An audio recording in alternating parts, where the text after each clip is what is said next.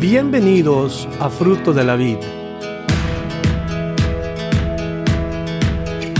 Nuestro deseo es presentarle la palabra de Dios de una manera sistemática, con el fin de que usted aprenda, conozca y crezca en su relación personal con Dios. Esperamos que el mensaje de hoy bendiga su vida. Hola, buenos días. ¿Cómo están? Qué bien. Había un joven, eh, ¿me le quitas el eco a este, por favor? Había un joven muchacho a punto de graduarse de la preparatoria. Ah, hacía muchos meses que había visto un carro deportivo en una agencia de autos y sabiendo que su papá podía comprárselo, le dijo que ese auto era todo lo que quería. Y conforme iba pasando el tiempo y se acercaba el día de la graduación, el joven estaba emocionado y esperando ver alguna señal para que su padre le mostrara que le iba a comprar el carro. Finalmente, el día de la graduación, su padre le llama afuera, privado, y el muchacho emocionado ahí va, y le dijo, hijo, estoy muy orgulloso de tener un hijo tan bueno y tan estudioso como tú y que lo amaba mucho y el muchacho por dentro sentía que, qué suave, viene el carro.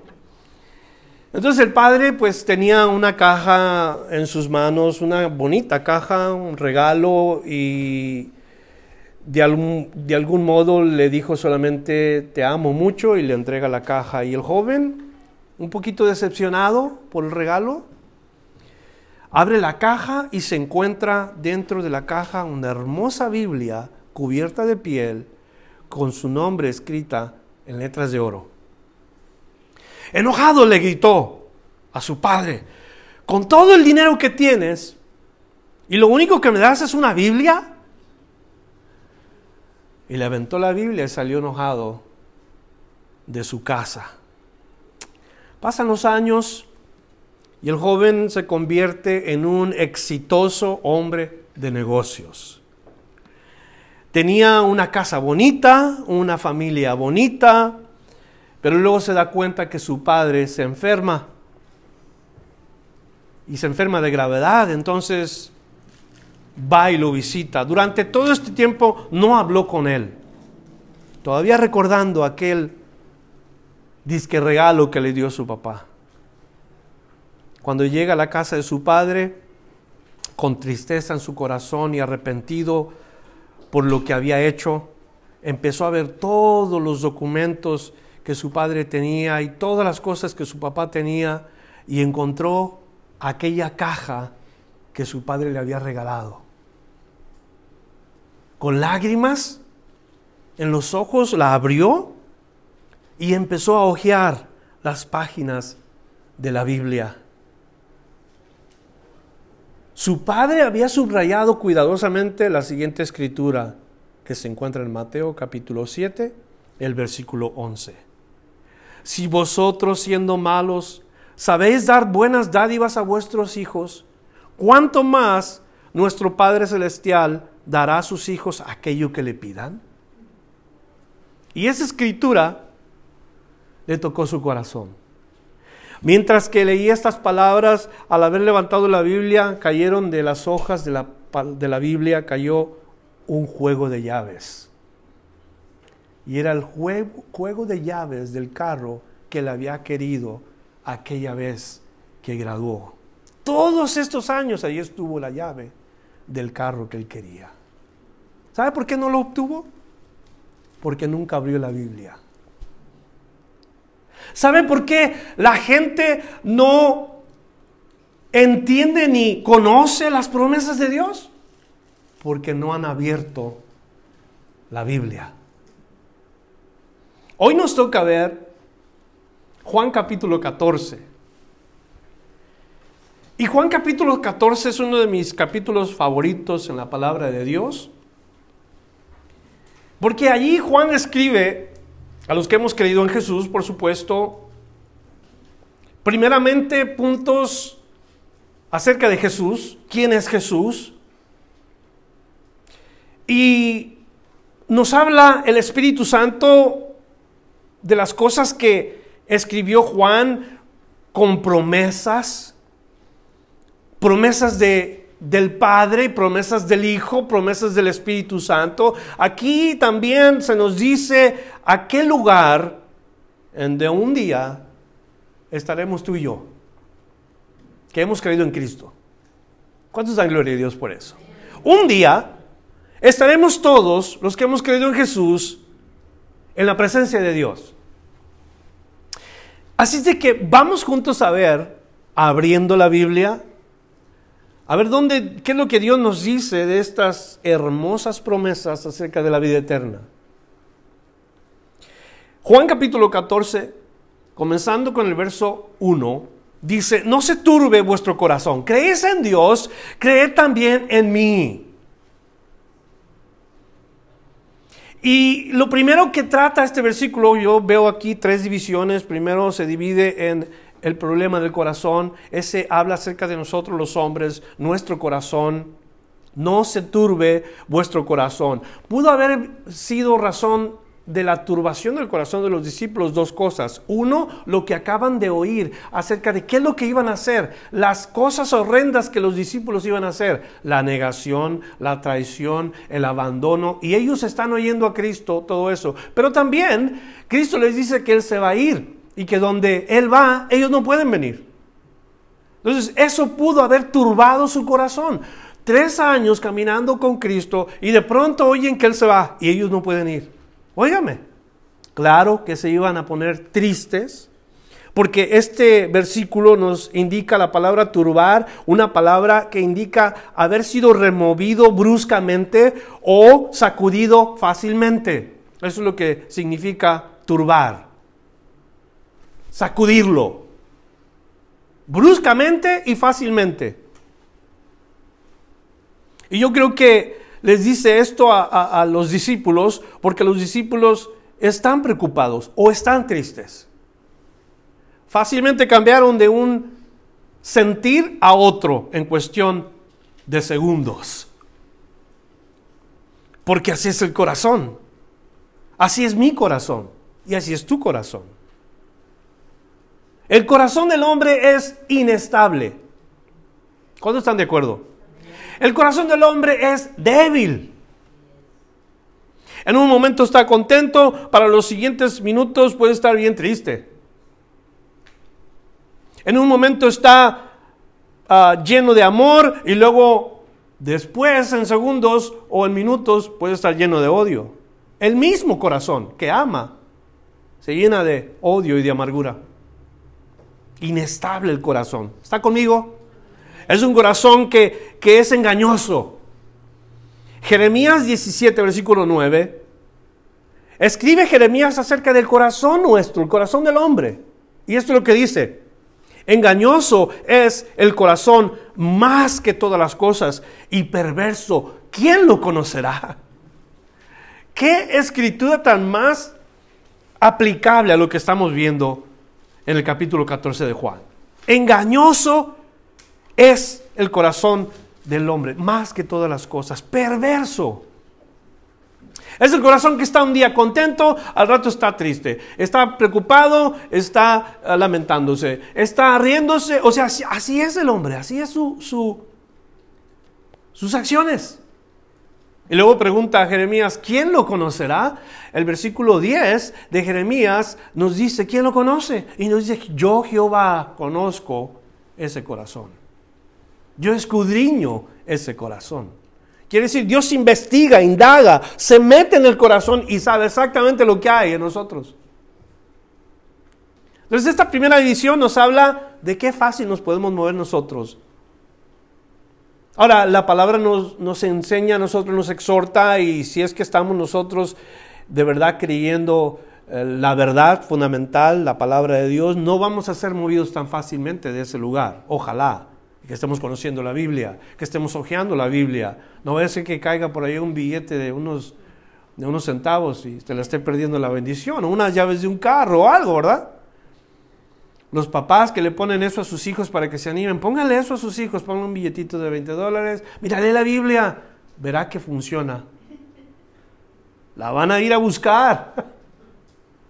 Póngale un regalo ahí y verá que funciona eso. Pues Dios promete muchísimas cosas más.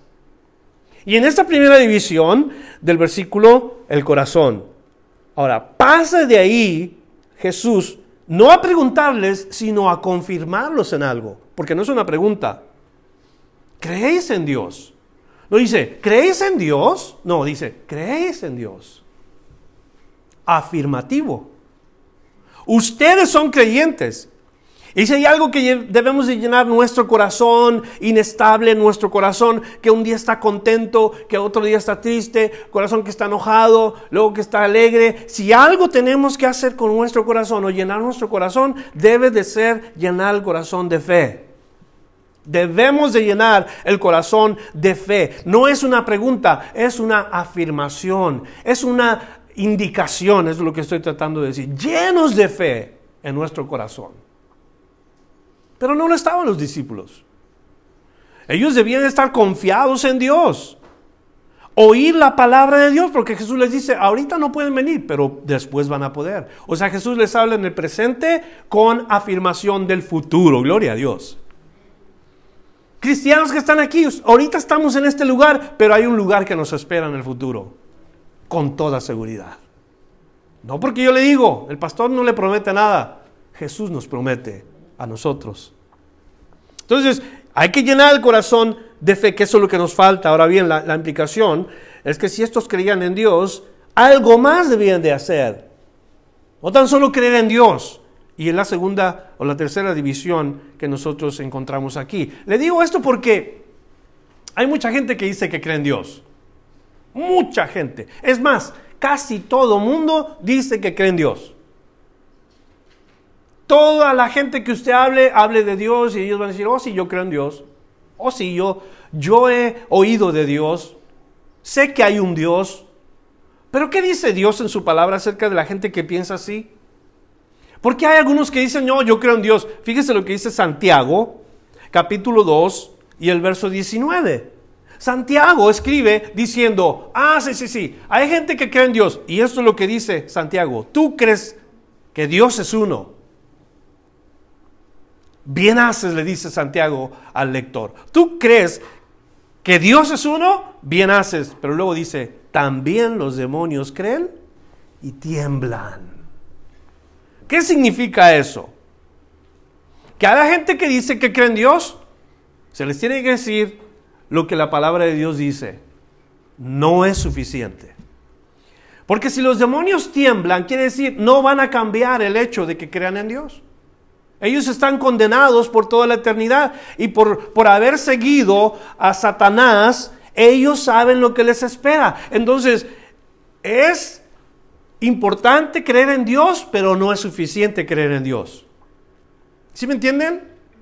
¿Escuchan lo que acabo de decir? Es importante creer en Dios, pero no es suficiente, porque los demonios también creen y se van a condenar. ¿Qué más hay que hacer?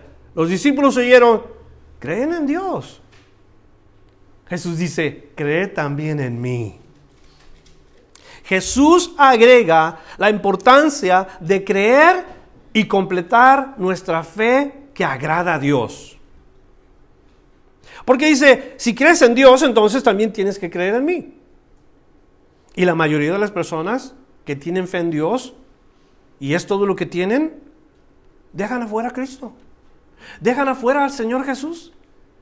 Y dicen, yo no necesito a Jesús, yo no, yo no tengo que creer en Jesús, yo puedo creer en Dios y es suficiente. Jesús dice, no. Me encanta este capítulo.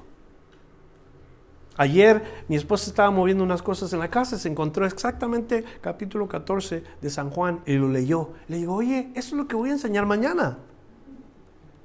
Como quien dice una, ah, un recordatorio de lo que nosotros tenemos que creer. ¿Creer. ¿Crees en Dios? También debes creer en mí. Porque la palabra de Dios nos indica que tenemos la responsabilidad de tener una fe fundada en la palabra de Dios. no fundada en la religión, no fundada en lo que sentimos, en la verdad. ¿Es la Biblia la verdad? Respóndeme por favor, ¿es la Biblia la verdad? Es la verdad.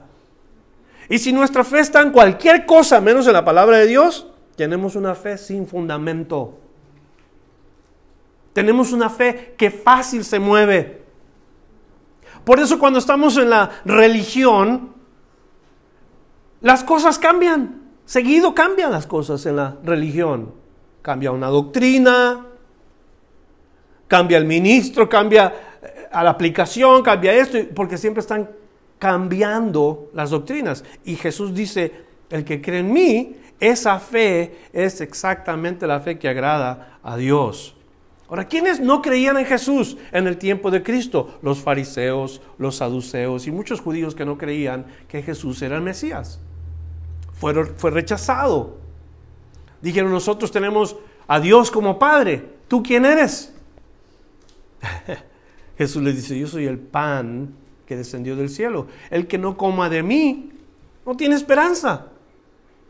El que no coma ese alimento espiritual va a estar débil. Ahora, la palabra de Dios dice bien claro que nosotros tenemos la responsabilidad, si, decimos que creemos en Dios, honrar al Hijo de Dios. Mire el Salmo 2 y el verso 12. Leyendo ese salmo nos damos cuenta que Dios en su palabra indica lo que tenemos que hacer con relación al Hijo.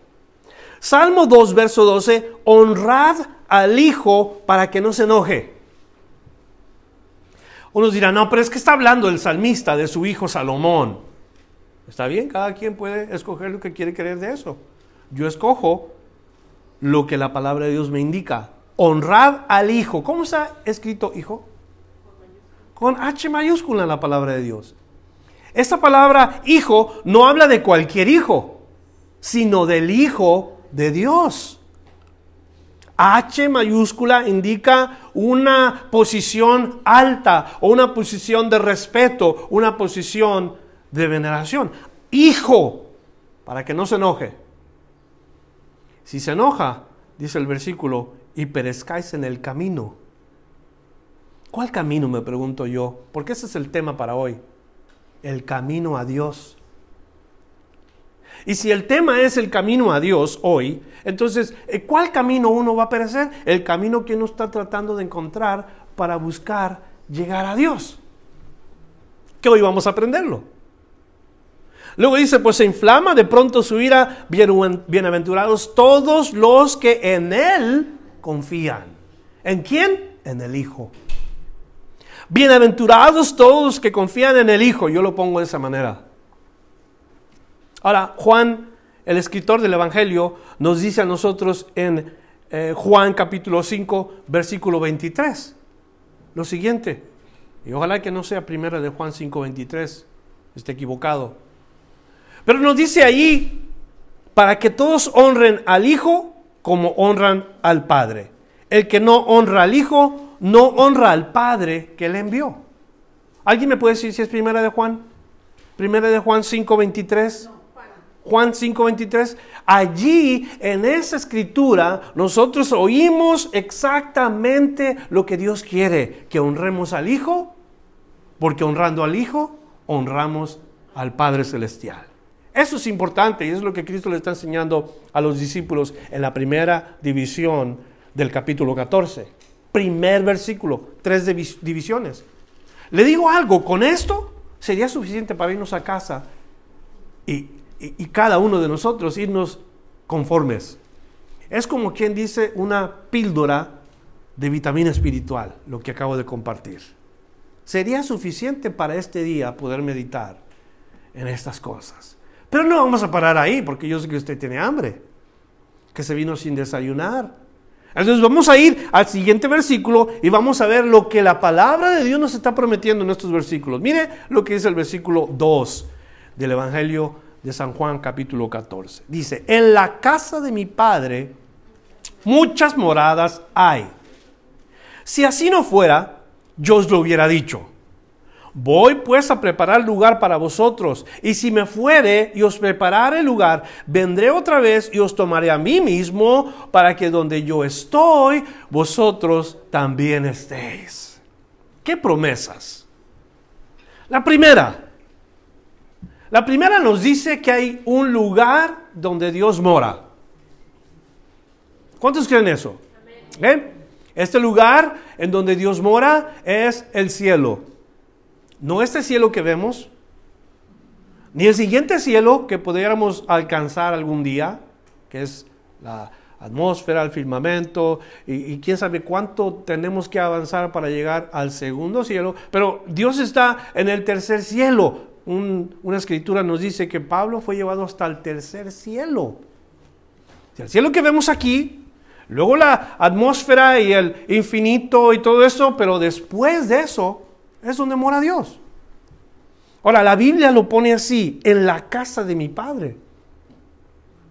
Y esos conceptos que utiliza Jesús son humanos, son meramente humanos, conceptos que podemos entender. Casa. Ahora, no es que Dios vive en una casa. Pero la idea que Jesús está hablando de una casa es en donde hay un, un lugar espacioso, primeramente. Una, en donde hay seguridad. Dos, tres, en donde hay permanencia. Y cuatro, donde hay residencia. Eso es lo que indica en la casa de mi Padre. Voy a repetir estas cuatro cosas. Eh, más bien son, no tienen orden ni nada de eso, pero el lugar en donde hay, ah, donde es la casa del Padre, es un lugar donde hay espacio, donde hay seguridad, donde hay permanencia y donde hay residencia. Ahora, tengo que agregarles una, porque creo que es importante. ¿Qué tal tranquilidad? ¿Cuántos de ustedes no se van a su casa hoy, después del servicio, llegan, comen y luego se sientan y dicen, ah", con el estómago ya lleno, ¿verdad? ¿Y a poco no dicen, ay, qué suave estar en casa? ¿Mm? Se quitan sus zapatos, se sientan en el sillón y como a los 5, 10, no minutos, segundos, ya está usted bien a gusto, acomodado y quizás hasta roncando. Es su casa. Se siente seguro. Se siente confiado, se siente protegido, se siente con espacio, está usted en su lugar. Y vuelvo a repetir, esa es la idea que Jesús usa en la casa de mi Padre. Pero en la casa de mi Padre, ¿qué? La siguiente división, muchas moradas hay. Moradas, aquí descritas, no son cuartos o habitaciones. Óigame, qué enfadoso sería que llegáramos al cielo y dijera a Dios, este es tu cuarto, este es tu cuarto, este es tu cuarto, y todos tuviéramos un cuarto, ¿verdad? Qué enfadoso. Así yo no quiero ir al cielo. Te quedas en tu cuarto, ahí vas a estar para toda la eternidad. no, la idea de moradas es más bien, otra vez, el concepto para que entendamos que hay un lugar donde habitar. No un lugar físico, sino un lugar preparado para el ambiente espiritual, para el ambiente celestial. Eso es el sentido como se habla en este versículo. Cada uno de los que hemos creído en Cristo recibiremos un cuerpo celestial. Porque si vamos a ir a la presencia de Dios y si vamos camino a Dios, no podemos ir como estamos. Estamos atados a pasiones, estamos atados a las cuestiones físicas, deseos y todo esto queremos un carro, como el joven, y por no abrir la Biblia se lo perdió. Pero todo eso nos ata aquí a este, a este mundo, las cuestiones físicas.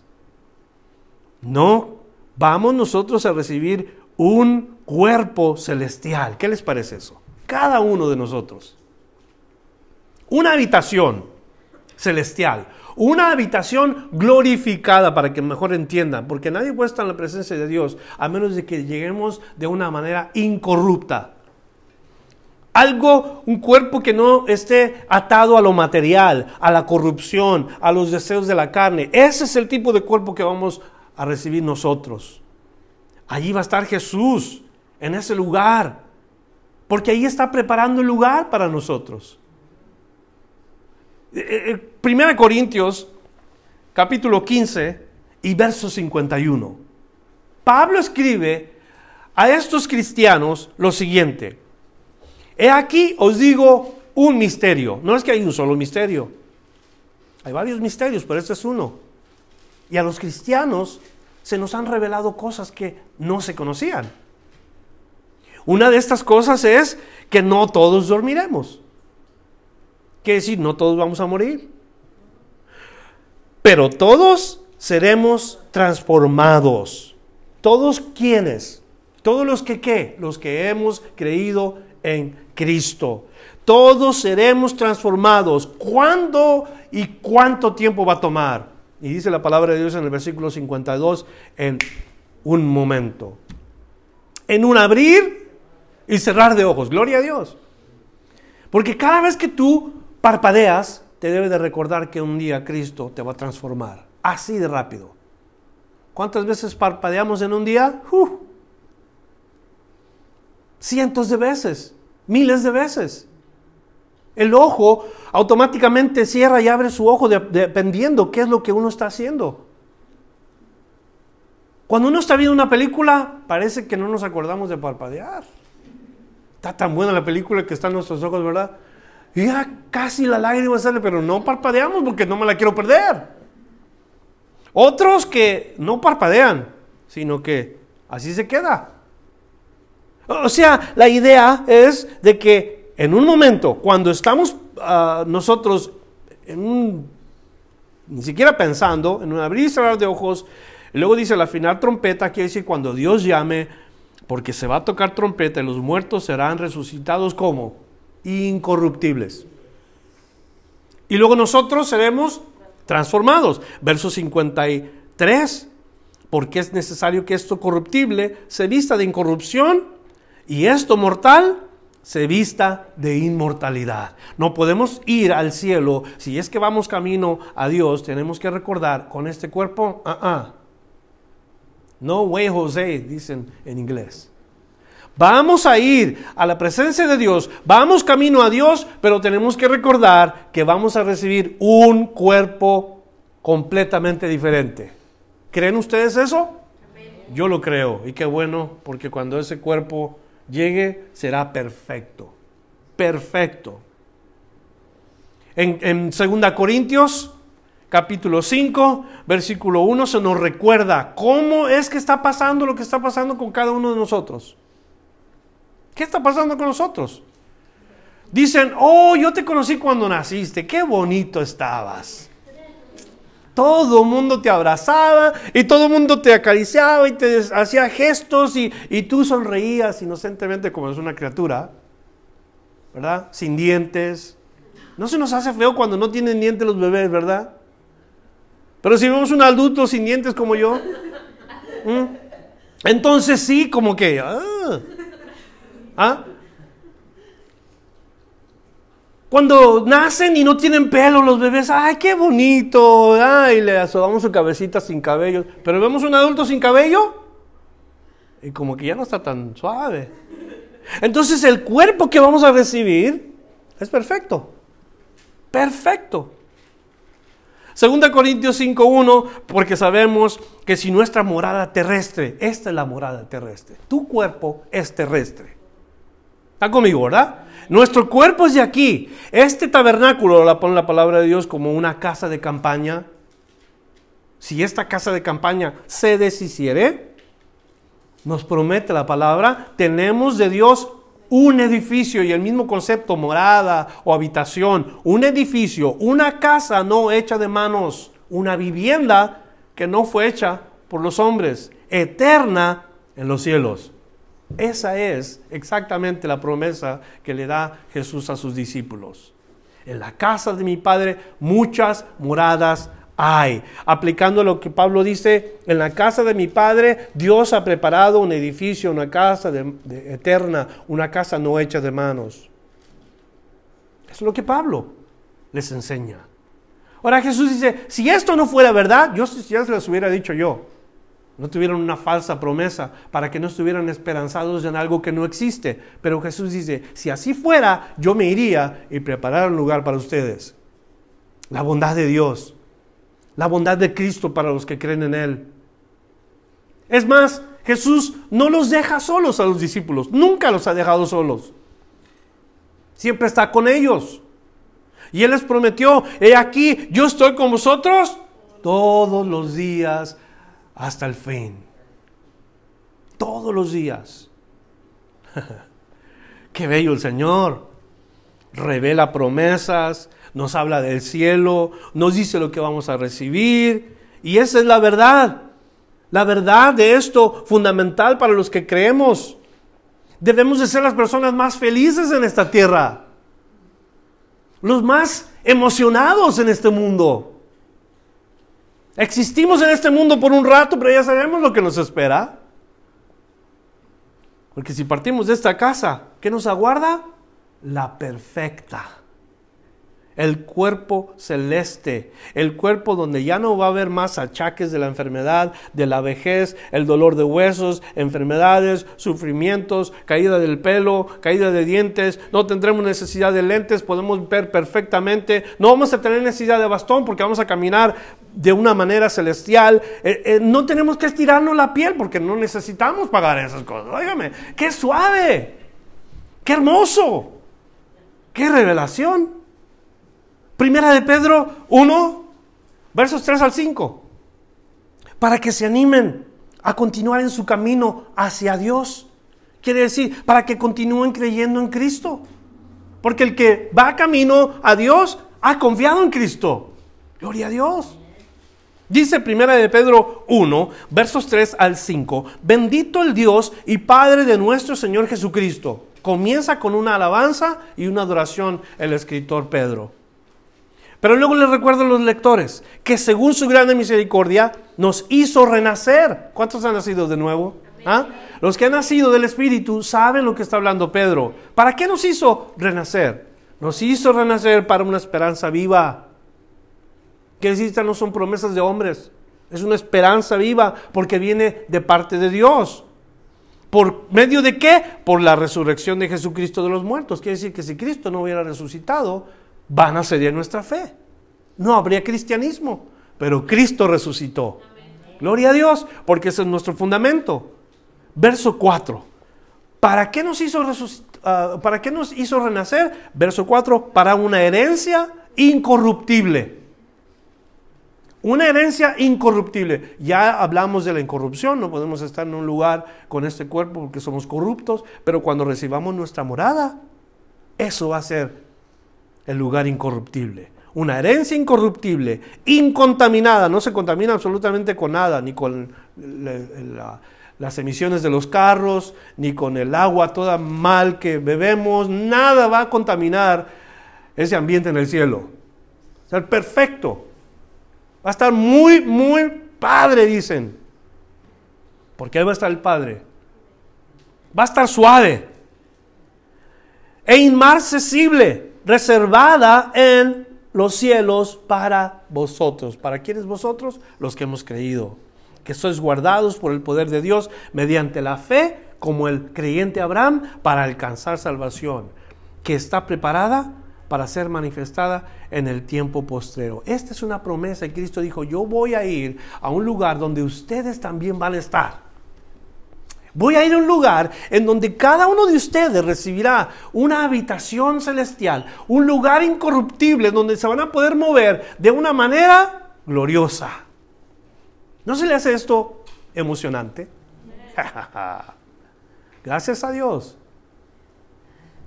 que nos hace saber que nos espera un lugar hermoso, que nos hace saber que nos ha dado una bendición particular. Nada de estas cosas le pertenecen a los que no creen. Todas estas cosas son para el que ha creído en Jesús. ¿Has creído tú en Jesús? Todas estas bendiciones y promesas te pertenecen a ti. Vamos a continuar porque hay otra división, verso 4 al versículo 6. Camino al Padre, ¿verdad? Camino a Dios. Miren lo que dice el verso 4. Y sabéis a dónde voy. Y sabéis el camino. Le dijo Tomás, Señor, no sabemos a dónde vas. ¿Cómo pues podemos saber el camino? Jesús le dijo, yo soy el camino y la verdad y la vida. Nadie viene al Padre sino por mí. Gloria a Dios por esta escritura. Que todo cristiano debe de saber de memoria. de corazón. Que se haga carne en cada cristiano verdadero. Le dice primero, sabéis a dónde voy y sabéis el camino. Si yo me siento con ustedes y les pregunto a cada uno de ustedes, ¿tú sabes a dónde vas? Como cristianos tendrían una respuesta para un incrédulo decirle, yo sé a dónde voy. Antes de entrar a eso, porque esta declaración es para los que vendrían a la fe. Había un, un estado en el cual ellos se encontraban, habían caminado con Cristo y seguían con Jesús, pero algo todavía no sucedía con ellos el Espíritu Santo todavía no los había llenado. Entonces ellos no sabían a dónde iba Cristo. Ellos no sabían a dónde iba porque Jesús hablaba de la relación del cristiano con el futuro. ¿Me entiende? Jesús hablaba del futuro y el Espíritu les iba a enseñar todas estas cosas. Aquí en este capítulo 14 vamos a encontrar la introducción del Espíritu Santo para los creyentes, pero no vamos a entrar hoy a eso. Eso es para la semana que viene. Es como la novela. Si se la pierde usted, se la perdió la enseñanza. Entonces, les habla del futuro. Ellos sabrían el camino, no lo sabían en el presente, pero lo sabrían en el futuro, porque el Espíritu les iba a enseñar, como nosotros hoy en día, cuando llegamos a Cristo, le dijimos, Señor, te entrego mi corazón, no sabíamos nada de la Biblia, no leíamos la palabra de Dios. Los que vinimos a Cristo con convicción de la religión, sabíamos algo religioso, pero no sabíamos la palabra de Dios. Y cuando comenzamos a leer la Biblia, entendimos cosas del futuro, aplicaciones del futuro lugares donde vamos a ir. Ahora sabemos a dónde vamos. ¿Están conmigo? Hoy sabemos a dónde vamos. ¿A dónde van los cristianos? Camino a Dios. Vamos al cielo. Ahora desafortunadamente muchos han malentendido esto y porque ya no quieren problemas y porque ya no quieren situaciones y nada de esto, entonces toman su vida personalmente y eso es equivocado. Dios tiene un tiempo para todos señalado. Tiene días marcados para nosotros. Todavía no termina Dios con nosotros, entonces debemos de entender, hoy no sabemos, pero mañana entendemos que nos habla del futuro. Y luego cuando oye esto, ¿sabéis a dónde vais y sabéis el camino? Tomás, Tomás que era un hombre que no muy fácil lo convencía a la gente, porque ya saben que Tomás fue uno de los que no estuvieron cuando Cristo se presentó. Ocho días después de que Cristo murió y resucitó, se presenta entre los discípulos y entre ellos, pues ya no estuvo, ah, no estuvo Tomás a, los días que se presentó Cristo. A los ocho días después se le presenta otra vez y ahí está Tomás. Porque le habían dicho los discípulos, hemos visto al Señor, ya resucitado. Y él decía, yo no puedo creer en el Señor a menos que no meta mi dedo en su costado y meta mi dedo en el hueco de sus manos. Cuando Cristo se les presenta en Juan 20, versos 26 al 28, ocho días después, otra vez estaban los discípulos dentro y con ellos Tomás llegó Jesús, estando las puertas cerradas, y se puso en medio de ellos. Les dijo, paz a vosotros. Luego dijo a Tomás, pon aquí tu dedo y mira mis manos, y acerca tu mano y métela en mi costado, y no seas incrédulo, otra vez, no seas incrédulo. Ahora repítelo conmigo. No seas incrédulo. Más fuerte. No seas incrédulo. No seas incrédulo. Sabes el camino, sabes a dónde voy. Y Tomás dice, no, yo no puedo creer si no veo el camino. Entonces voy a creer. Y, y el Señor le repite estas palabras como quien dice en su conciencia, le dice, no seas incrédulo sino creyente. ¿Para quién es el camino a Dios? Para el creyente. El que cree encuentra el camino. El que ha creído sabe a dónde va. Entonces Tomás quería ver el camino, si no, no iba a creer. No, lo único que bastaba que Tomás creyera. Ahora Jesús le responde, algo, como dije hace rato, todos los cristianos debemos de saber esto, todos y cada uno de nosotros. ¿Quién es el camino? ¿Lo saben porque se lo estoy diciendo o porque lo leyeron? Pero Jesús le responde y dice, yo soy el camino. Coma. No de comer. Coma. Quiere decir, hay un hay un momento en donde tenemos que esperar. ¿Qué está diciendo Jesús? Yo soy el camino. Coma. Algo más viene. La verdad, coma, y la vida. No sé cómo está escrito en la palabra de Dios, pero tres cosas que dice Jesús que Él es. Yo soy el camino y la verdad y la vida. Y si no hay un coma, está ahí. Ahí nos está diciendo, hay algo más, hay algo más. Porque creo que mucha gente ha escuchado esto. Pero hay mucha gente también religiosa o, gente que ha escuchado esto y dice, no, no, no, no, no, ¿cómo que hay un camino? no les gusta a la gente. Y, lo que hace la gente cuando algo no les gusta es que ellos inventan su propio camino o quieren hacer su propio camino. Y, y, viven queriendo llegar por medio de ese camino que ellos han inventado. Y ya sea el camino por la vía de la religión, haciendo cosas de la religión, obras de la religión, ritos ceremoniales, pero ninguna de estas cosas nos lleva al cielo.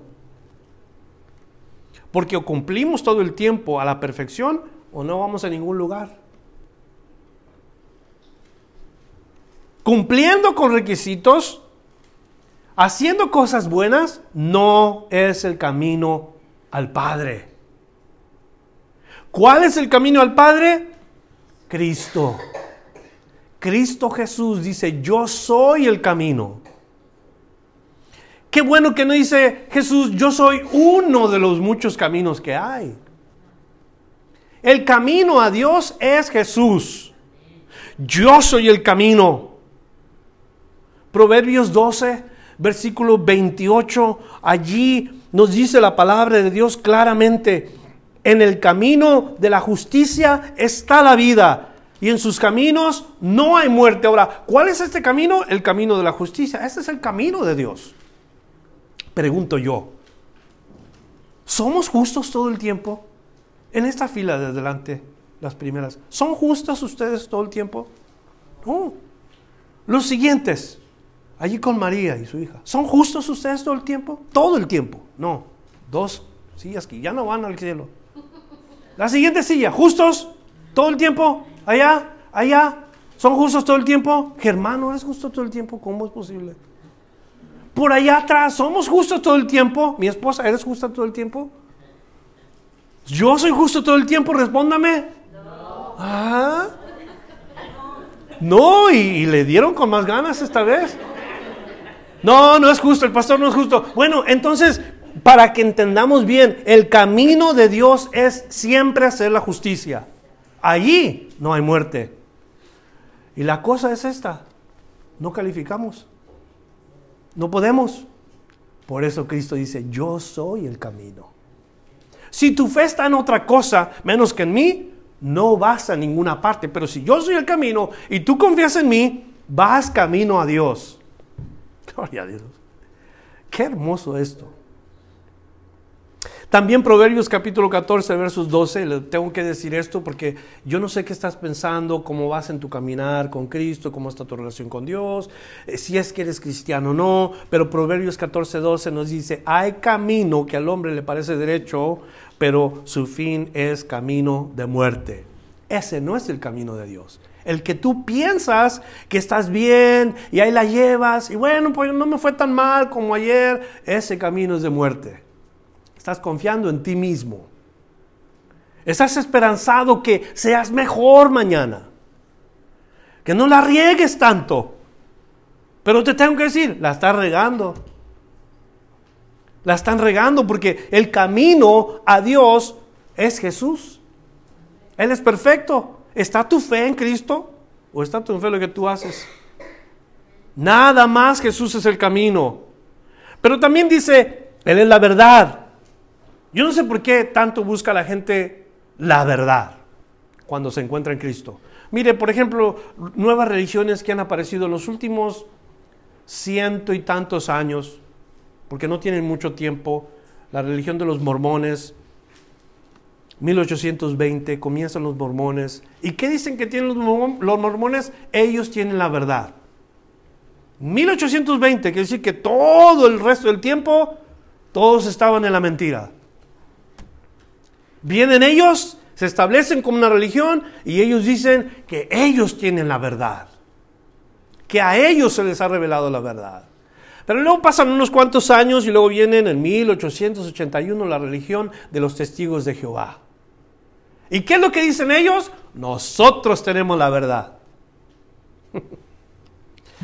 Después de eso, para el año o el siglo XVI, si nos regresamos unos, unos cuantos siglos atrás, Martín Lutero.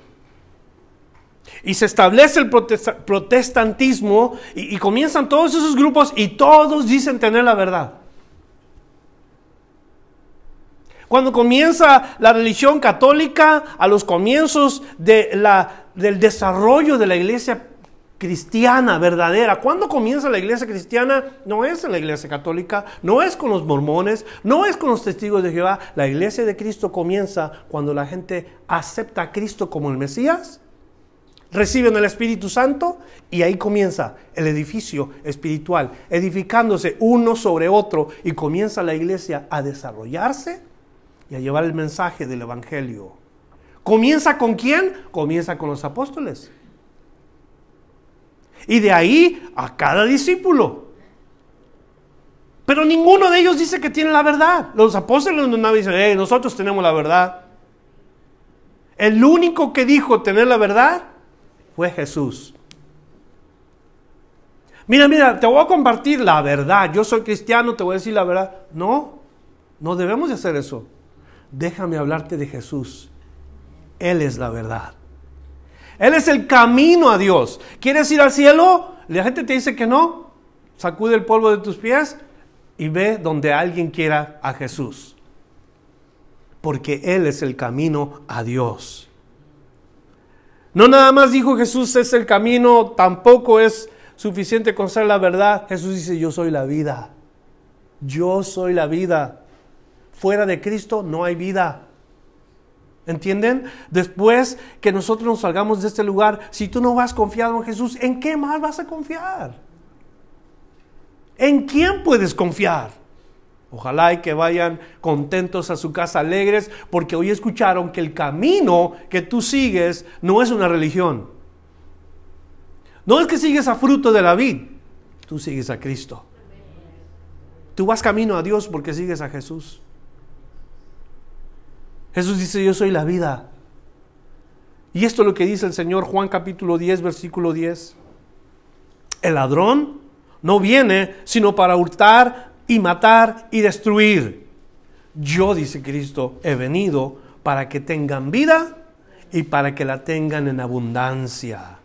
Ni tu religión, ni tu ministro, tu pastor, ni la organización en donde tú perteneces o la religión organizada te pueden salvar o te pueden llevar al cielo.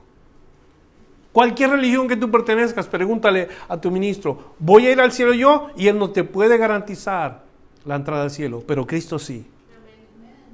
Jesús te puede garantizar la entrada al cielo. No se turbe vuestro corazón. ¿Crees en Dios? ¿Crees también en mí?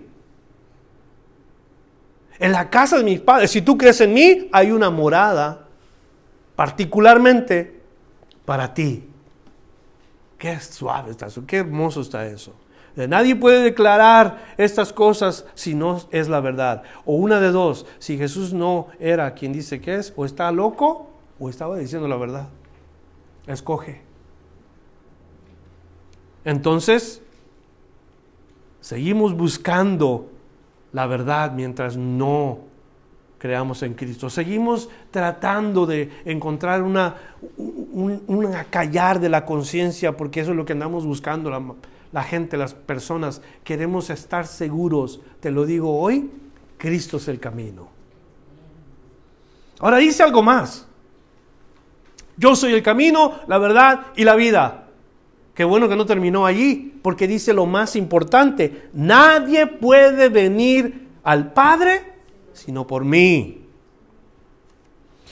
En esta declaración, Jesús hace de su persona como el puente, Como quien dice, Jesús es el puente por donde todos debemos de caminar si queremos ir a la presencia de Dios. Él es como, como vamos a decir, estamos aquí en, en San Francisco y para ir a Oakland, que es el otro lado, la única manera de ir es a través del puente o en barco, pero esa es la única manera. El puente es Cristo para ir al Padre.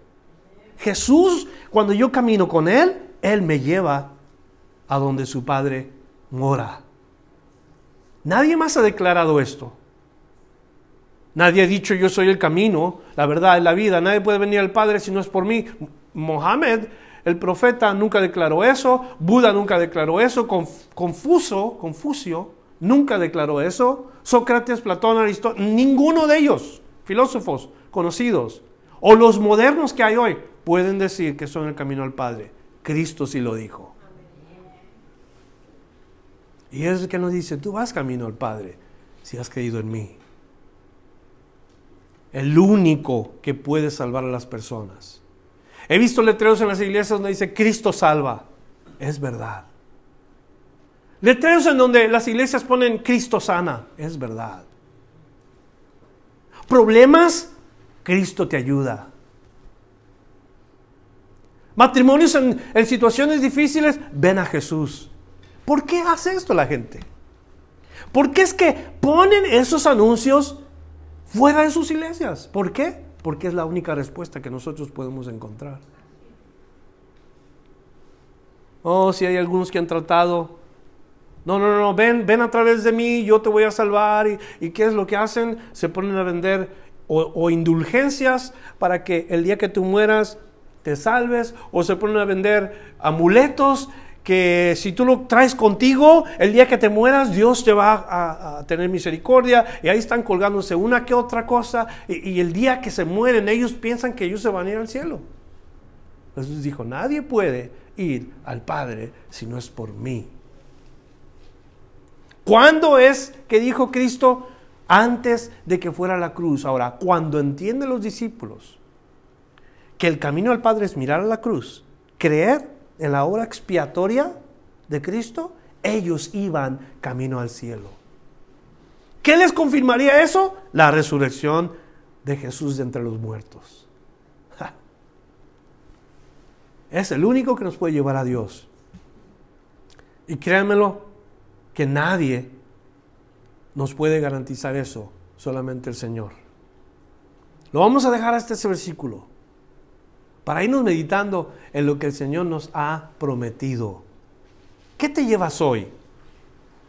de los regalos de Dios, porque son regalos de Dios, promesas que Dios da, son cosas que Dios te dice a ti directamente si tú has creído en Él. Te espera esto está esta, esta bendición, está esta revelación. Y a todos los que hemos creído, así nos dice el Señor, que nos vayamos en este día meditando en estas cosas. Porque se fueron gozosos aquellos que oyeron de Cristo por primera vez, como el etíope que dice la Biblia, y él siguió gozoso su camino, ya llevaba a Cristo. ya estaba feliz, no le hacía falta nada. Porque los que oyeron la palabra de Dios en Berea vieron si estas promesas de veras eran lo que Pablo les decía eran verdad. Y ellos decían, y gozosos escudriñaban y recibían la palabra con gozo. ¿Te acuerdas cuando tú fuiste alcanzado por el Señor? ¿A poco se te ha ido la, la alegría y el gozo de haber sido perdonado? De que Cristo te dijo, yo soy el camino, la verdad, la vida tú puedes ir al Padre por mí. Y dijimos, sí, Señor. Ven, ven y cámbiame, ven y lléname, ven, dame tu espíritu. Esto es exactamente lo que los discípulos recibieron después de que Cristo resucitó. Cuando les decía, ir por todo el mundo, predicar el Evangelio a toda criatura, bautizándolos. En nombre del Padre, del Hijo, del Espíritu Santo, enseñándoles todas las cosas que os he enseñado. Y aquí yo estoy con vosotros todos los días, hasta el fin del mundo. ¿Cómo? les dice, eh, vayan y esperen la promesa del Padre. Así es como voy a estar con vosotros hasta el fin del mundo. ¿Y qué hace el Señor? Manda su espíritu y viene sobre todos los discípulos. Y las vidas de los discípulos son, hagan de cuenta como, como cuando se baña uno, que, llegas bien, bien sucio a tu casa, traes tacos aquí de, de, mugrita y debajo de los ojos y en los oídos y todo.